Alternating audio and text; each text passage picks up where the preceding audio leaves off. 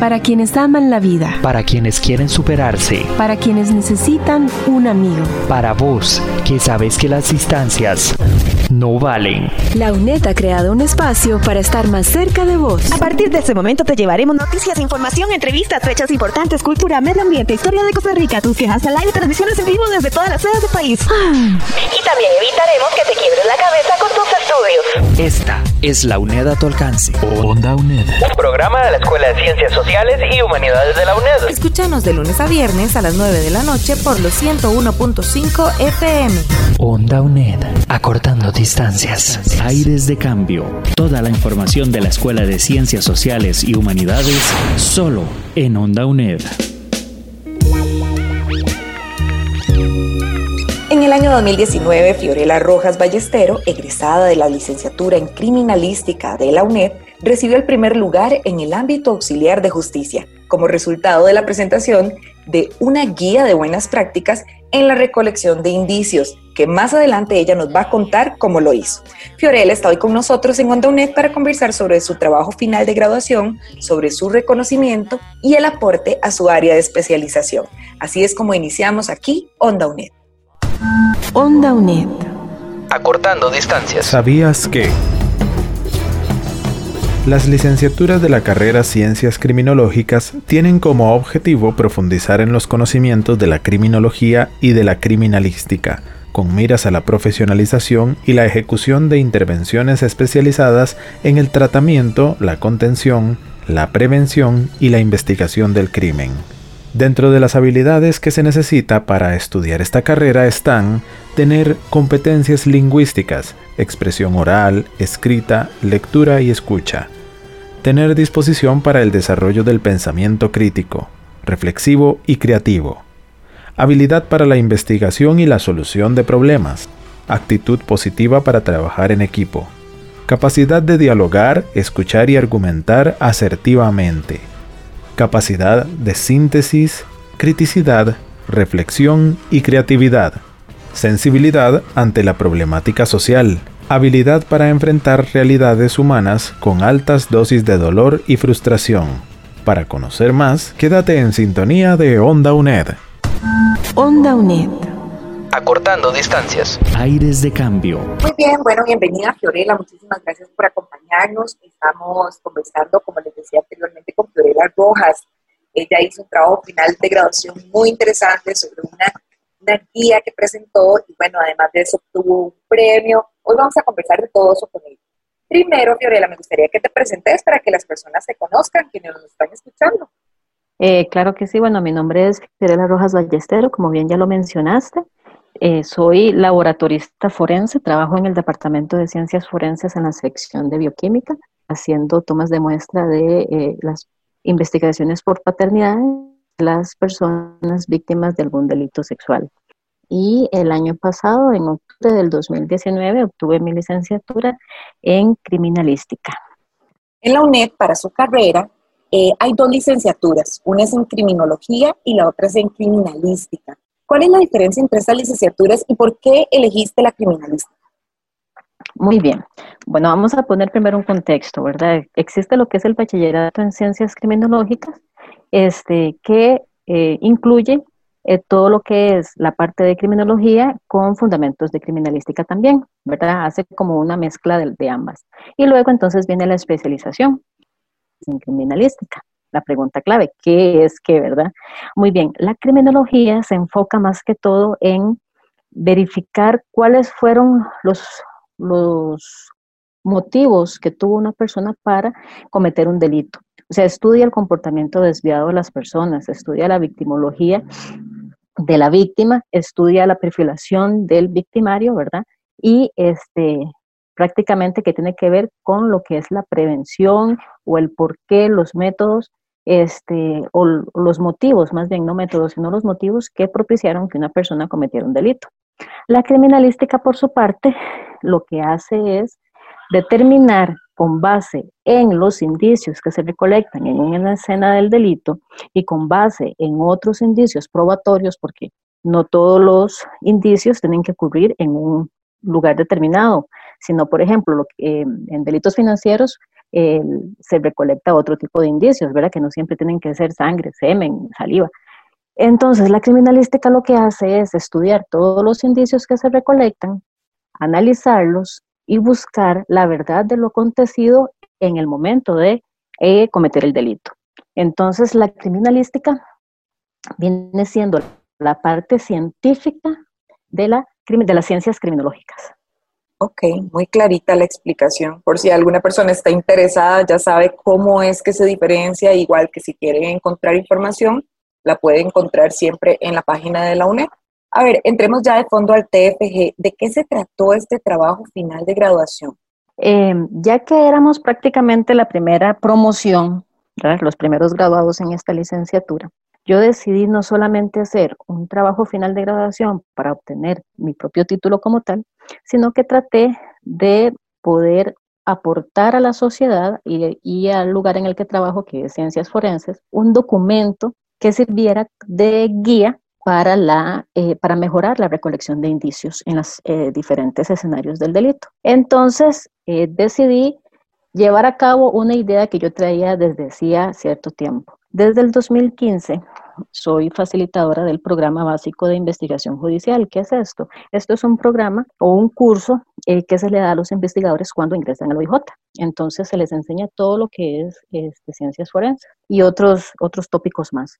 A mí me corresponde lo que es la bioseguridad en el escenario del delito y el manejo de los fluidos biológicos. Entonces yo veía que había como una especie de brecha entre lo que se les enseñaba en ese curso y lo que realmente estaba sucediendo.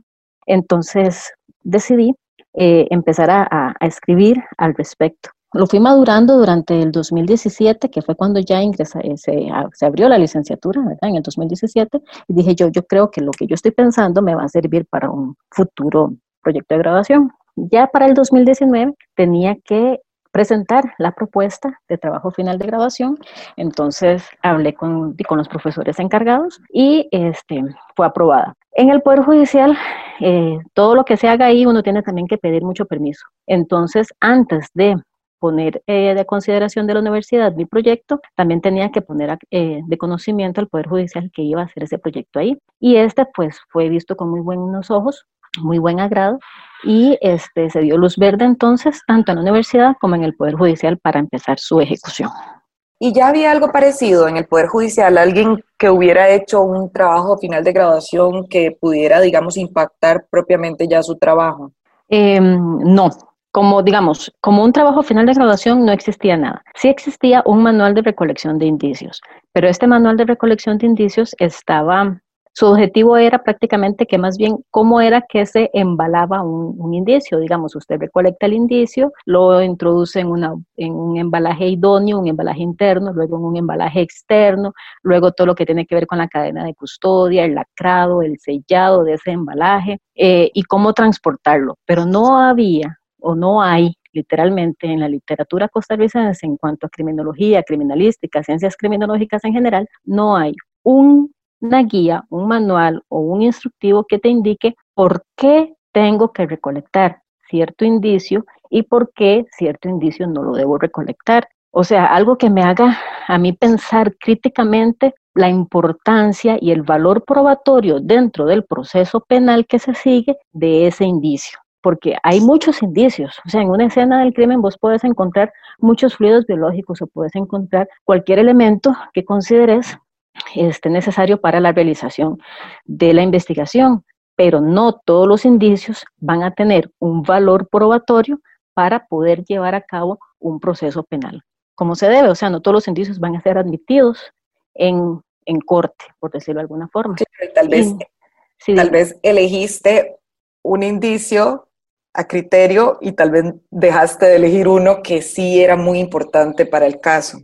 Exactamente. O al contrario, se cogen todos los indicios, se recolectan todos los indicios y se satura el Departamento de Ciencias Forenses con indicios que no vale la pena analizar. Y el indicio que verdaderamente era el que me servía, tal vez se dejó de, último por analizar o cuando ya salió el resultado del dictamen pericial, ya tal vez se había desestimado el caso o ya se había resuelto por algún otro medio más rápido. Entonces, lo que se estaba, ¿cuál era el problema que yo estaba viendo? Uno, la brecha que había entre lo que se hacía y lo que se enseñaba. Y dos, la saturación tan importante que estaba presentando el Departamento de Ciencias Forenses, que un indicio que ingresaba, por ejemplo, en enero, el dictamen estaba saliendo casi que en julio o agosto, o sea, se estaban durando ocho meses para dar un dictamen pericial y mientras tanto, la, investigación seguía, los juicios llevaban su buen tiempo en realizarse y al final la persona usuaria, usuaria perdón, eh, pues no estaba teniendo esa justicia pronta y cumplida que, que tanto se pregona. Bien, estamos conversando con Fiorella Rojas. Ella es una estudiante de UNED que hizo un trabajo final de graduación muy importante para la licenciatura en criminalística. Ella, ella bueno, fue estudiante de ciencias criminológicas porque ya se graduó. Eh, y hoy nos está contando de qué se trató este trabajo final de graduación. ¿Cómo se llama este, esta guía? Porque hablábamos que manual, que guía. Entonces, explicámonos un poco cuál es el nombre completo de esta guía eh, cuál es la diferencia entre un manual y una guía y en qué momento también se le agregó un pedacito al nombre. La idea, bueno, como ya existía el manual de recolección de indicios, entonces dije yo, bueno, hagámonos un manual de buenas prácticas en la recolección de indicios o un manual eh, de bolsillo. La idea era hacer un manual de bolsillo para que los investigadores lo tuvieran a mano, ¿verdad? En, sus, cuando iban al escenario. Entonces se, eh, se, le puso ese título, Manual de, Buenas Prácticas en la Recolección de Indicios, en el escenario, en los diferentes escenarios del delito.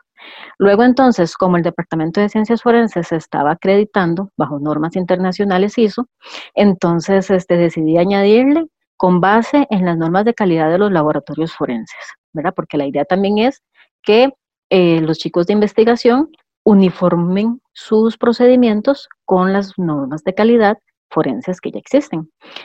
Y mientras se iban haciendo las revisiones por parte de los profesores, entonces una de las profesoras me dice, bueno, pero es que si es un manual de bolsillo, eh, lo ideal es que se llame instructivo o se llame guía, porque un manual manual como tal es todo una explicación muy grande y termina siendo un libro prácticamente muy grande. Vos lo que querés es un, panfleto, un folleto pequeño, entonces pongámosle guía. Yo, ok, está bien. Entonces se cambió a guía de buenas prácticas en la recolección de indicios en los diferentes escenarios del delito con base en las normas de calidad de los laboratorios forenses.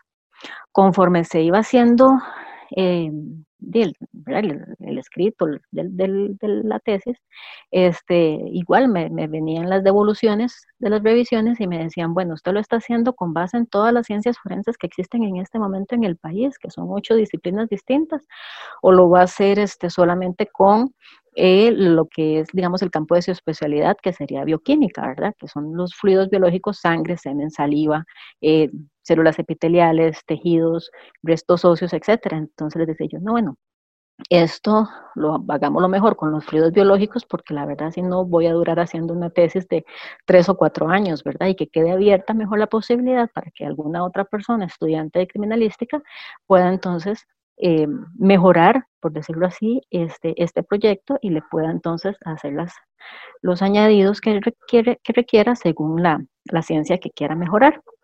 Entonces me dicen, bueno, entonces pongámosle con base en los fluidos biológicos, ok. Entonces fue un nombre bien bombante, ¿verdad? Guía de buenas prácticas en la recolección de indicios, con base en, las, eh, en los diferentes escenarios del delito, con base en las normas de calidad de los laboratorios forenses, énfasis fluidos biológicos. Larguísimo, Al final, larguísimo, sí, pero así es como les gusta, yo no sé por qué, ¿verdad? Que los títulos de las tesis sean larguísimos, pero al final se resume en una guía de buenas prácticas en la recolección de indicios sí basado en lo que son los fluidos biológicos. Bueno, entonces esta guía, la idea es que la usen los investigadores cuando llegan a la escena del delito, ¿verdad? ¿Ya se está utilizando o, o cómo va ese proceso? Cuando di el curso básico en el 2018, que ya yo tenía más o menos la idea de cómo era que lo quería eh, realizar, entonces lo sometí, por decirlo así, a una pequeña validación por parte de los chicos estudiantes.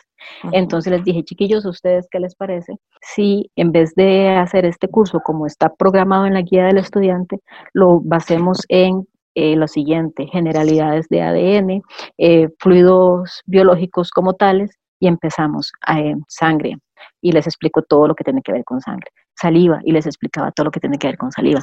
Y así iba con cada uno de los fluidos y los chiquillos estuvieron como de acuerdo en el asunto y yo les decía, ¿y qué pasa si ustedes tuvieran una guía que ustedes tendrían, un, qué sé yo, un, folletito que estuvieran en sus cajitas de herramientas y cuando tengan la duda de si lo recolectan o no lo recolectan, tener esa guía ah, sí, profe, sería muy bueno, este sería genial, porque entonces así ya uno pierde el miedo y entonces en vez de andar recolectando todo, recolecta lo que uno necesariamente tiene que recolectar. Y, y claro, porque a veces uno está en, en, lugares muy alejados y no tiene un teléfono a la mano para poder llamarlos a ustedes y, y poder este, evacuar la duda. En cambio, con el libro o con la guía o con lo que usted dice, este, pues sería más fácil porque ahí vendría una especie de diagrama en el que nosotros nos podríamos guiar. Ok, entonces ese me alentó a, proponerlo para eh, dar el curso este año, que iba a empezar en marzo, pero bueno, el coronavirus no nos dejó, ¿verdad?, iniciar el, el, curso este año, ¿verdad? Pero sí se tenía y ya había aprobación por parte de la Subdirección General del OIJ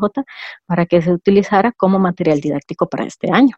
Y no solamente a investigadores, sino también a fiscales y jueces. Pues sí, es que en parte esa era la idea, porque digamos, todo el esfuerzo que hace uno en buscar todos los, libros que uno tiene que leer para tomar las citas, eh, todo el esfuerzo que se hace en la redacción y otra vez volver a escribir y volver a cambiar todo lo que te piden tus profesores, ¿verdad? En, las revisiones que ellos ah, ejecutan y al final tener ese, ese producto de, de, aquel montón de páginas, ¿verdad? Que se convierten como en 200 o 300 páginas y dice uno, ¿y por qué esto no puede ser de tal forma que de verdad sirva? O sea, no es lo mismo, es simplemente estudiar, hacer un requisito, cumplir con un requisito, porque en realidad es un requisito para poder optar por tu título, ¿verdad? Y ya quedó ahí guardado en una biblioteca y nadie nunca lo volvió a ver. Entonces decía yo, bueno, no importa que esas 300 páginas queden guardadas en una biblioteca, pero que de esas 300 páginas, un pequeño folleto de 65, 70 páginas, que creo que fue lo que me salió al final, sirva de algo, no solamente para la universidad como tal, sino también para el lugar en el que yo estoy trabajando. Entonces así dije yo, bueno, bien, así matamos un montón de pájaros de un tiro. Claro. Hacemos un proyecto para graduarme, hacemos un proyecto que le sirva a la institución y de paso, este, no sé, algo que, que sirva este, hasta para cada una de las personas que hacen su labor investigativa. Claro. Y para futuros criminalistas. Y es como dejar un legado, ¿verdad? Un, trabajo final de graduación o, o, nosotros como, como estudiantes en general, porque siempre somos estudiantes, nunca terminamos de aprender, tenemos siempre que tratar de aportar ese granito a la sociedad, no solamente como una persona más profesional en el país, sino también este, tratar de, de, de, todos esos pensamientos que tenemos cuando somos estudiantes, de tratar de cambiar el mundo, poder de, eh, hacerlo con nuestro trabajo final, que puede ser un proyecto, que puede ser un, libro, que puede ser una tesis eh, normal, que puede ser un seminario, pero que tiene cierto sentimiento con objetividad eh, de, de realidad nacional para poder ejecutar ciertos cambios en la sociedad que tenemos actualmente. Vamos a hacer una pequeña pausa. Esto es Aire de Cambio. Conversamos con Fiorella Rojas. Ella es una estudiante UNED de la licenciatura en criminalística y estamos conversando eh, sobre su trabajo final de graduación. Ya casi volvemos. Estás escuchando Onda UNED. Acortando distancias. La Escuela de Ciencias Sociales y Humanidades de la UNED presenta su oferta académica. Profesorado, Enseñanza del francés, Diplomado, Bibliotecología y Nuevas Tecnologías de Información y Comunicación, Bibliotecología, Bibliotecas Educativas y Centros de Recursos para el Aprendizaje, Enseñanza del Inglés para primero y segundo ciclo, Gestión Secretarial de la Oficina, Gestión Turística Sostenible. En Bachillerato, Bibliotecología y Nuevas Tecnologías de Información y Comunicación, Bibliotecología, bibliotecas educativas y centros de recursos para el aprendizaje, ciencias criminológicas, ciencias policiales, estudios universitarios, ejecución y docencia musical con énfasis en instrumento, enseñanza para el inglés, enseñanza del inglés para primero y segundo ciclos, enseñanza del francés, gestión turística sostenible. En licenciaturas, la escuela le ofrece bibliotecología y nuevas tecnologías de información y comunicación, bibliotecología, bibliotecas educativas y centros de recursos para el aprendizaje, criminología, criminalística, administración policial y prevención del delito, investigación criminal, enseñanza del francés, enseñanza del inglés para primero y segundo ciclo, gestión y gerencia del turismo sostenible, ejecución y docencia musical con énfasis en instrumento. En los posgrados, maestría profesional en propiedad intelectual, maestría profesional en criminología, maestría profesional en derecho constitucional, maestría profesional en derechos humanos, maestría profesional en el estudio de las adicciones, maestría profesional en el estudio de la violencia social y familiar, doctorado en Derecho. Para más información, ingrese a uned.ac.cr.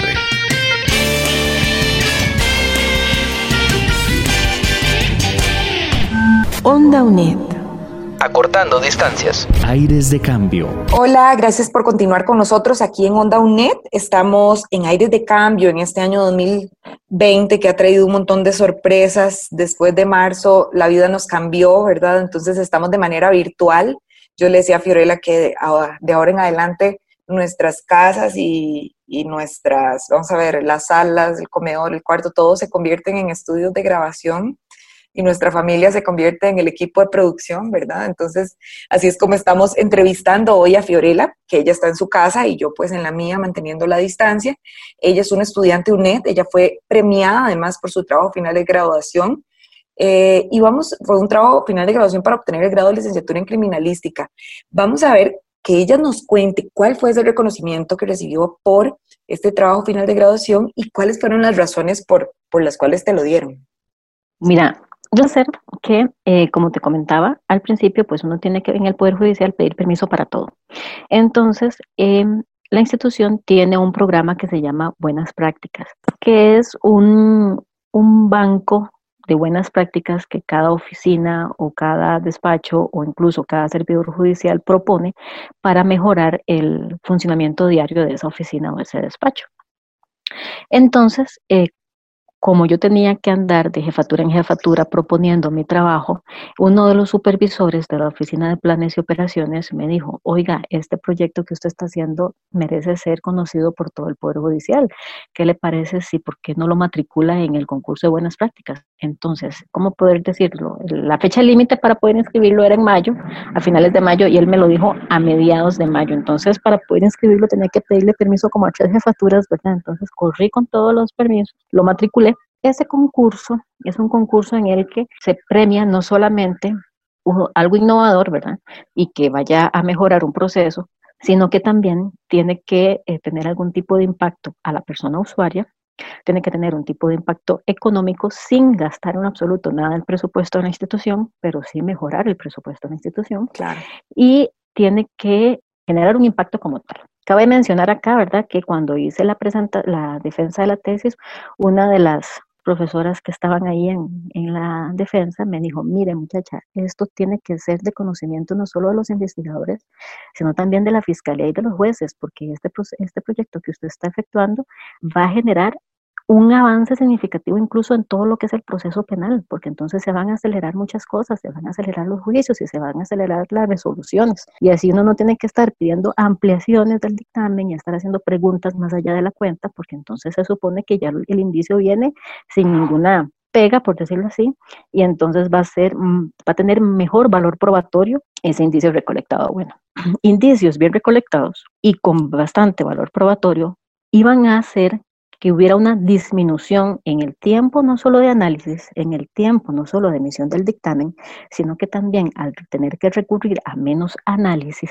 porque vamos a analizar indicios de verdad y no solamente indicios ahí recolectados porque sí, entonces iba a haber una disminución de millones de dólares en la compra de los reactivos. Exactamente. Entonces era una reducción en todo lo que usted puede imaginarse, tiempo, costo, horas hombre, horas analista. No es un premio monetario, sino que es un premio para el departamento que lo presenta, que en este caso era el Departamento de Ciencias Forenses. Y bueno, en, esta sociedad donde muchas veces se hacen diferencias entre los trabajos que son para hombres y otros que son señalados para mujeres, además, este, diciendo una de las primeras personas criminalistas del país, porque sos la, una de las primeras personas criminalistas, la segunda mujer y la primera mujer criminalista en todo el Poder Judicial. ¿Cómo ha sido trabajar en este campo? Cómo ha sido avanzar en este campo, cómo ha sido la aceptación, así como a manera de mensaje final. Sí, bueno, no ha sido fácil, pero tampoco ha sido difícil. Digamos que ha sido como en término medio. Eh, yo ingresé al Poder Judicial en el 2010, hace prácticamente 10 años, y eh, directamente ciencias forenses. Cuando ya tuve la propiedad, entonces en el 2012 decidí eh, estudiar ciencias criminológicas en la UNED em, y en el 2016 pues entonces obtuve el bachillerato. Ya con ese bachillerato se me empezaron a abrir ciertas puertas. En el 2015, o sea, yo todavía no estaba graduada, pero ya era parte del cuerpo de profesores del curso básico de investigación judicial. Tuve que hacer un esfuerzo importante para poder demostrarles que una persona, una mujer criminóloga, una mujer madre, una mujer trabajadora, les estaba explicando cómo hacer sus asuntos. Eh, el, el, hecho de ser una de las primeras mujeres criminalistas también me ha abierto varias puertas para poder incluso hacer este trabajo. Y sé que vienen más mujeres detrás mío con mejores proyectos de grabación, con más énfasis, con más ímpetu y con más deseos de, de dar a este país esas criminalistas y esos criminalistas que necesita, que necesita Costa Rica. Estás escuchando Onda UNED, acortando distancias. Fiorella, muchísimas gracias por conversar hoy con nosotros aquí en Aires de Cambio por Onda UNED. La verdad es que desde Onda UNED te extendemos la felicitación y nos sentimos sumamente orgullosos de este trabajo final de graduación que lleva sello UNED, ¿verdad? Claro que sí, bueno, muchas gracias a ustedes por la invitación y ahí estamos a la orden para lo que consideren. Les presento a las personas que hicieron posible esta producción. En la locución, Diana Bokenford. En la edición, José Navarro. En la producción, Pamela Jiménez y Diana Bokenford. Un agradecimiento especial a nuestra invitada de hoy, Fiorella Rojas. Le invitamos para que nos escuche mañana a las 9 de la noche por 101.5 FM de Costa Rica Radio con más de Aires de Cambio. Y si quiere volver a escuchar nuestras producciones, lo puede hacer en ondaunet.com. Además, recuerde dejarnos su comentario en Facebook. Somos Onda UNED y muchísimas gracias por sintonizarnos aquí en Aires de Cambio. Hasta pronto. Esto ha sido Aires de Cambio. Toda la información de la Escuela de Ciencias Sociales y Humanidades solo en Onda UNED. Para vos, que sabes que las distancias no valen. Esta es la UNED a tu alcance. Onda UNED. Escúchanos de lunes a viernes por los 101.5 FM o desde cualquier computadora en el mundo por ondauned.com. Onda UNED, acortando distancias.